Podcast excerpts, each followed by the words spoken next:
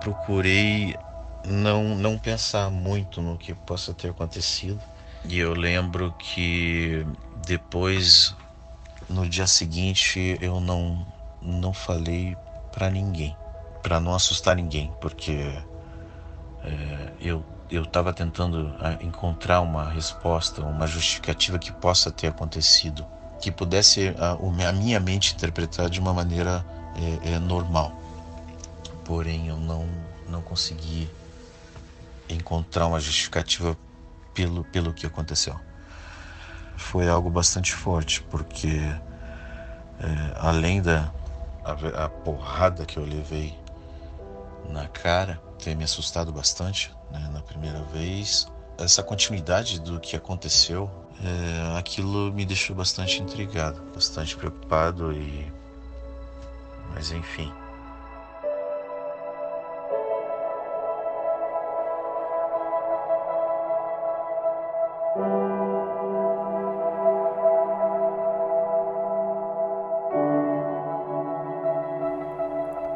No episódio de hoje, você conhecerá uma história em que tudo pode ter explicação, ou ainda, tudo pode não passar de uma mera coincidência. Porém, uma coincidência que com certeza você não vai querer ver. Eu sou o Zero, seu anfitrião, e esta é a fita número 165 dos Relatos Flutuantes. Explicáveis ou não, relatos sobrenaturais ganham vida própria no populário. Quantos deles você conhece? E quantos casos sequer são relatados? Ajeite seus fones de ouvido e esteja preparado para experimentar um deles agora.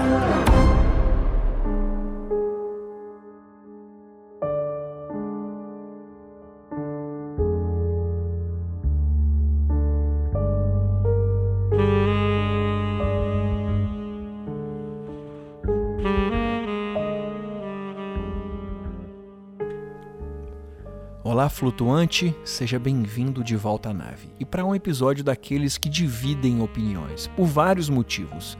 O primeiro deles é que o próprio narrador coloca em xeque tudo aquilo que viveu e te convida também a fazer uma análise dessa história. Até hoje, ele procura uma resposta e talvez essa resposta possa estar com você que está ouvindo. Por isso eu te convido a usar a caixinha de respostas e perguntas que tem aqui no Spotify, caso você nos escute por aqui, ou mandar a sua contribuição em nosso flutuantespodcast no Instagram. Um outro motivo que pode tornar esse episódio polêmico e dividir opiniões é que ele pode te causar muito medo caso esteja nos ouvindo em um quarto escuro ou de olhos bem fechados. Portanto, se você tem alguma fobia relacionada a isso, a dica é ficar de olhos bem abertos, ajeitar bem o seu fone e voar flutuante. Olhe para a foto. Olá, Zero. Bem, eu vou, vou aqui falar um relato que, que para mim foi o, o mais recente e o mais forte que eu já que eu passei é, no quesito é, sem explicação.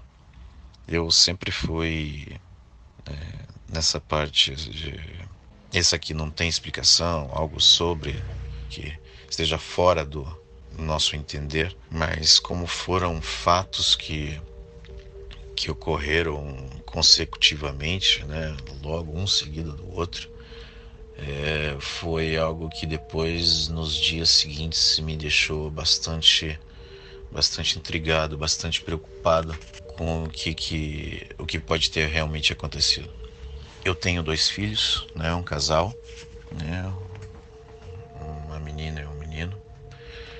E em algumas, isso aconteceu há alguns anos, né, por volta de 2015. O meu filho mais velho, ele tinha é, terror noturno e, eu no, no, nas noites, né, em que em que nós íamos dormir, né, eu eu dormia é, junto com as crianças no mesmo quarto para para sempre estar presente e até mesmo é, é, próximo, né, se caso acontecesse alguma crise. E, e dormia em uma, uma cama de solteiro que tinha logo na entrada do quarto. Bem, eu vou descrever o quarto só para ter uma noção. É, a entrada do quarto, né, a porta é, mais próxima do lado direito, mais próxima do lado direito do quarto. Então, entrando, é, nós víamos uma janela de frente e do lado esquerdo é, tinha a cama, a cama do meu filho, que ficava encostado na parede e era, ela era alta, era, era bem alta, porque nós tínhamos colocado, se eu não me engano, acho que uma cama em cima da outra, ou era uma cama alta e mais um colchão de casal bem bem alto porque eu lembro que a altura da cama se aproximava muito da prateleira que estava na parede. Então, e depois tinha um, um vão e logo à direita, no meio do quarto, a cama da minha filha. É, eu dormia logo na entrada do, do quarto, onde a porta ficava à direita, né? Logo na entrada, é, dormia de comprido do lado esquerdo, encostado na parede. Então ficava é, a minha cama encostada na parede logo na entrada e, a, e logo de frente para quem entrasse no quarto já via os quartos, os, as camas das crianças. É, nós botamos as crianças para dormir e posteriormente todos nós adormecemos. Eu, como, como sempre é, é, de costume, né, eu sempre botava os é, meus aparelhos de celulares para carregar. É, se eu não me engano, eu tinha dois, eu sempre carrego dois celulares. No, no, na parede, logo, logo do lado em que eu dormia, é, tinham é, duas, duas prateleiras que ficavam muito próximas da cama, né? logo, logo bem encostado, né? Então, como as prateleiras elas estavam foram é, instaladas mais para atender a necessidade das crianças, então elas eram baixas, né? Então ficava bastante é, bem próximo da, da, minha, da, da, minha altura, né? A altura da cama é, de solteiro que, eu, que a gente tinha colocado para que eu pudesse dormir junto com as crianças. Nesse, nessa noite, né? Então chegou um momento em que eu estava dormindo é, de barriga para cima, né? Esse esse detalhe de barriga para cima só é, depois vocês vão entender por que que eu vi que eu estava de barriga para cima, porque é, no meio da noite é, não não observei o horário, né? Não não prestei atenção no horário que aconteceu, mas foi de madrugada porque todos na casa estavam dormindo e de repente é, eu levei uma pancada muito forte no rosto. É como se fosse um tapa, mas um tapa muito forte. Né? Algo que, que me despertou imediatamente. Foi uma, uma verdadeira porrada. É, acordei muito assustado com aquilo, né? Sem entender o que o que o que estava acontecendo, porque é, é, é diferente, é, é, é, bem é muito assustador quando a gente está num, num momento ou num, num estágio de relaxamento bastante avançado e, e a gente recebeu um, um, uma, uma pancada muito forte no rosto, né? uma verdadeira porrada. E é, a, a, sensação que eu tive é de que como se alguém tivesse me dado um tapa muito forte. Mas muito forte. É, quando eu, eu, eu acordei, não vou dizer que é pavor, mas é uma reação muito, eu acho que deve ser natural, né? Tanto do ser humano de qualquer ser vivo. É um, é, um, é um estágio de defesa. Quando eu olhei, que eu liguei a luz do quarto para saber o que estava acontecendo, porque até, até então eu não estava entendendo. É, eu vi o, um dos meus celulares, né, mais especificamente o celular do, do trabalho, é, no chão. Né, ele estava no chão e depois eu vi como eu sentia é, com, a, com a pancada, né, eu senti os, os lábios é, os lábios superiores estavam machucados porque com o impacto do, do aparelho do celular ele ele bateu, ele pressionou uh, os lábios contra os dentes, então ficou bastante machucado, né? Senti que estava é, que ficou machucado meu lábio, meu lábio estava até querendo querendo inchar na hora. Não, vou, não quebrou o dente, mas a pancada foi tamanha que que chegou a agredir os lábios é, pressionando contra os dentes. Mas quando eu olhei aquilo e vi as crianças dormindo,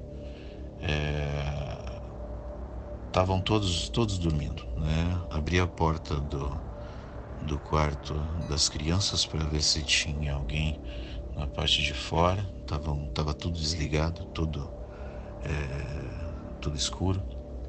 Fechei novamente a porta. É, quando eu vi, eu procurei uma explicação.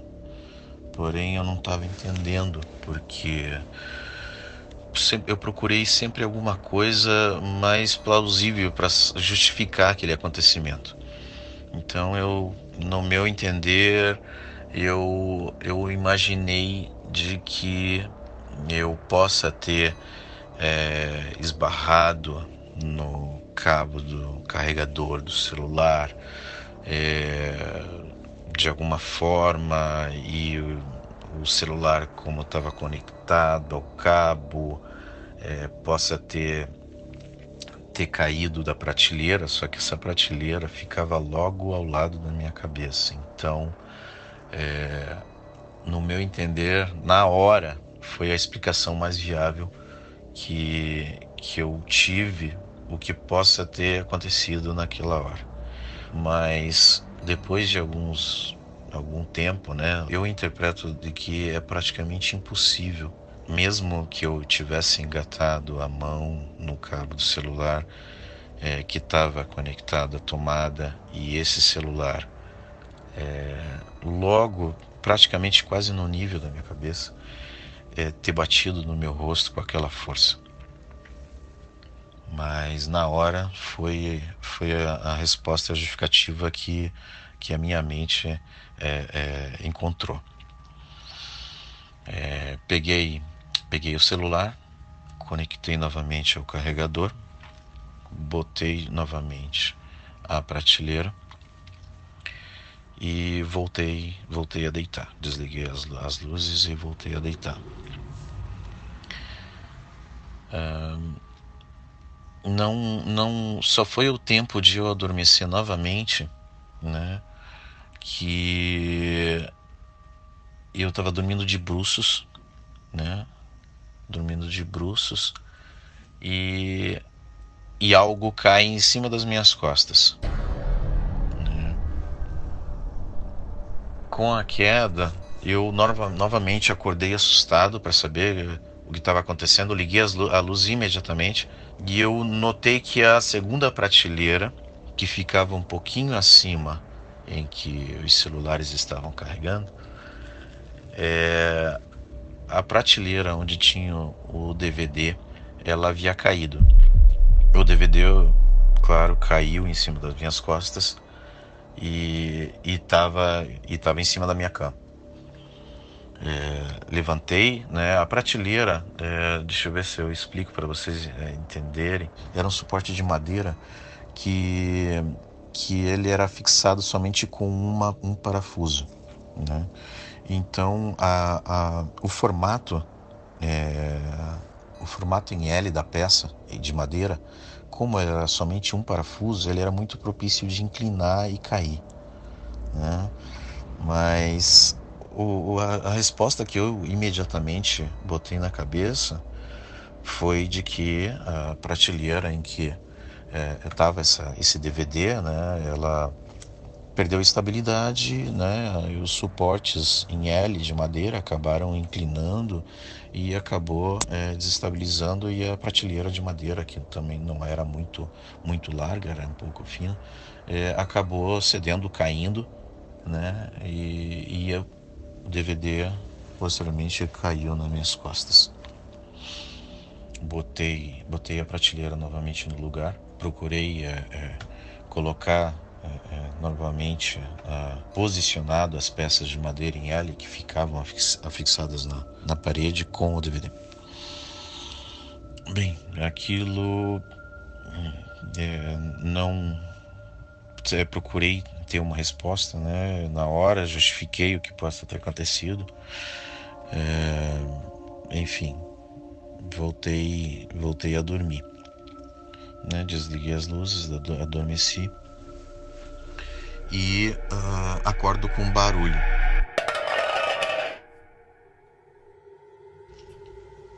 Né? Um barulho de, de lata, um barulho de ferro.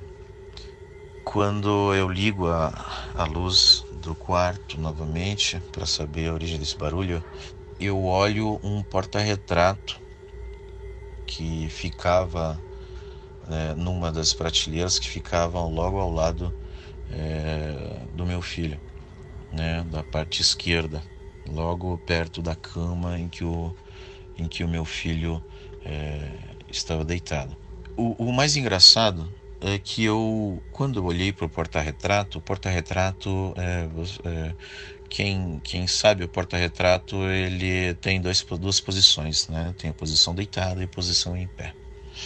É, o porta-retrato era aquele porta-retrato de lata, aquele magnético, né? Que é, a gente usa alguns ímãs, é, imãzinhos para fixar a foto né, na estrutura do porta-retrato, uma parte de lata em que ela é dobrada em uma das pontas.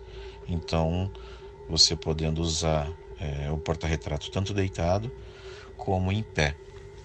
O que mais me intrigou foi, foi que o porta-retrato é, ele parou na posição mais difícil que ela poderia ter parado, que foi na posição em pé ela parou em pé, na posição em pé e virado para mim. É... Eu, eu não me recordo é, qual era a foto que tinha no porta-retrato. Sinceramente, não, não, não, não, observei isso. Né? Não, também que tudo o que estava acontecendo, aquilo estava me deixando um pouco, começando a me intrigar mas deveria ser uma foto de alguma das crianças. Mas o porta-retrato, por ter parado naquela posição e, e, e virado para mim, aquilo é que me deixou bastante intrigado é, é, de ter passado por essas duas situações anteriores. Né? Essa terceira foi a que, que realmente começou a me deixar é, é bastante intrigado o que estava acontecendo. Eu, eu novamente eu tentei justificar, tentei entender o que pode ter acontecido para aquele porta-retrato ter, ter caído da, da prateleira. Essa prateleira era, era alta. Não entendo como é, esse porta-retrato pode ter é, caído, porque praticamente ele caiu de uma ponta do quarto e foi para na outra ponta. É, e, e, e junto com esse porta-retrato, nessa prateleira havia vários outros objetos muitos outros objetos, todos, todos é, é, juntos e muito próximos um do outro. Mas quando eu, eu observei, eu imaginei que talvez o meu filho pudesse ter chutado é, a, essa prateleira ou até o mesmo porta-retrato para que ele tivesse voado dessa, dessa prateleira. Porém, é, era, era praticamente impossível esse porta-retrato ter caído ou ter, ter mesmo voado por uma por um movimento involuntário do, do meu filho, porque havia muitos outros objetos, todos juntos. Né? Teria caído, além desse porta-retrato, teria caído os outros, os outros objetos que estavam em volta e muito próximos dele. Então, quando eu, juntei o porta-retrato novamente, coloquei ele no local, né, novamente, eu, eu procurei não, não pensar muito no que possa ter acontecido. É, desliguei as luzes novamente e voltei a dormir. E eu lembro que depois, no dia seguinte, eu não, não falei para ninguém. Não falei para ninguém, não comentei com ninguém o que, o que aconteceu, para não assustar ninguém, porque é, eu eu estava tentando ah, encontrar uma resposta, uma justificativa que possa ter acontecido, que pudesse a, a minha mente interpretar de uma maneira é, é, normal. Porém, eu não, não consegui encontrar uma justificativa pelo, pelo que aconteceu. Mas eu falei somente com uma pessoa imediatamente, que era uma pessoa que eu que, que, eu, que eu confio e que possa me dar uma resposta para o que está acontecendo. Mas enfim, eu, eu até hoje não, não pude entender o que aconteceu e isso que aconteceu foi, foi um marcante, muito marcante. E uh, não, não me assustou, não, não me deixou é, apavorado, mas foi algo bastante forte, porque é, além da a, a, porrada que eu levei na cara, ter me assustado bastante né, na primeira vez, essa continuidade do que aconteceu, e aconteceu ainda mais dois, dois é, é fatos que também, todos anormais, é, aquilo me deixou bastante intrigado, bastante preocupado e. Mas enfim.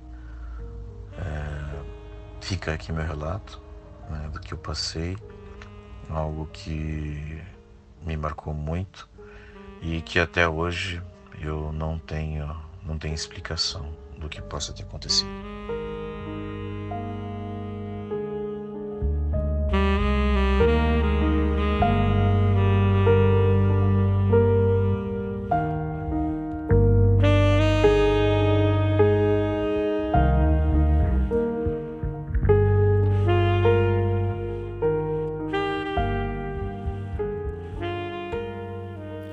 Muito bem, este foi o 165 e se você também tem uma história e quer participar dos relatos flutuantes, o nosso WhatsApp para enviar o seu relato é o 289 998344185.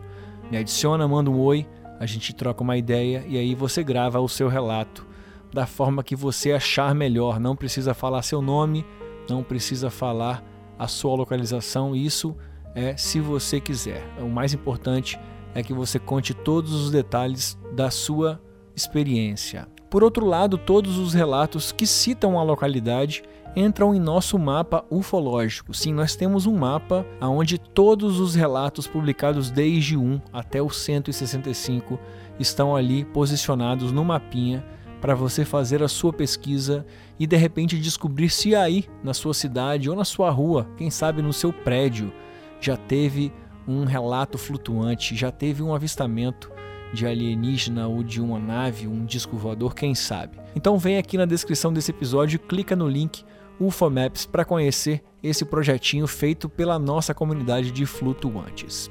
E um outro convite é para fazer parte da nossa comunidade. Nós temos um grupo secreto no Telegram, onde a gente conversa a cada novo episódio. Essa semana tem muita informação, tem muita conversa bacana rolando sobre essas novidades da ufologia que estão rolando lá no México, nos Estados Unidos. Então, se você curte ufologia, vem com a gente, vem para nossa comunidade. É só clicar no primeiro link aqui na descrição desse episódio ou digitar aí no seu navegador www.apoia.se barra relatos flutuantes. Clicando ali, é, você vai ser levado ao Apoia-se e lá você escolhe um valor que você pode nos apoiar e imediatamente você vai receber inúmeros episódios exclusivos, secretos. Você vai ter desconto na nossa loja flutuante e também tem acesso ao nosso grupo secreto no Telegram. Várias outras recompensas mais legais também. Tá tudo ali no Apoia-se imediatamente a partir do momento que você se torna um comissário de bordo. Você tem direito a tudo isso. Tudo bem? Eu quero agradecer a todo mundo que já está dentro da nave. A gente tá de braços abertos para você que vai chegar agora. E por aqui a gente vai ficando. Toda semana tem mais relato flutuante. Quinta-feira a gente volta com mais um episódio. E até lá, não se esqueça: nós somos uma nave.